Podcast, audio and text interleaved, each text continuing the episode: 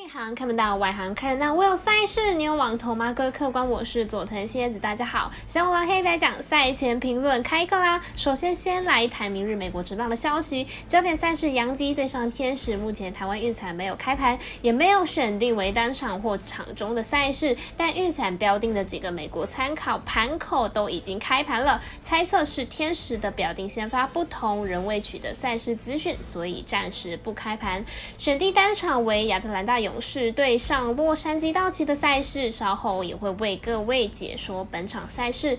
那么更多赛事资讯，可以到小五郎黑白讲的脸书、IG，或者是加入我们官方 Live 账号免费查看。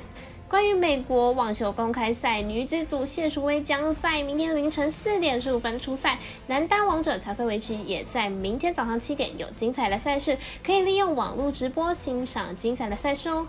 足球世界杯的资格赛也持续在进行当中。明晚十点的乌克兰对战哈萨克也会在稍后为各位解说。强弱悬殊以及非单场赛事就不列入我们的分析考量了。好的，那么先来介绍明天早上十点十分的勇士对上道奇。勇士先发 Morton 本季十二胜五败，防率三点六零。虽然年纪已经将近四十岁了，不过依然维持着不错的身手，三振能力优异，也能稳定攻陷局数。道奇先发 Buller 本季十胜二败，防御率二点零二，本季表现是很优异的，被打击率不到两成，且三战能力出色，是道奇的年轻王牌。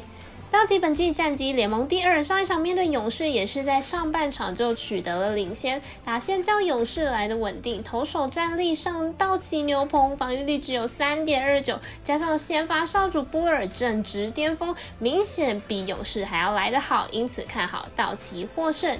我们团队分析师腹部学霸推荐道奇主让分获胜。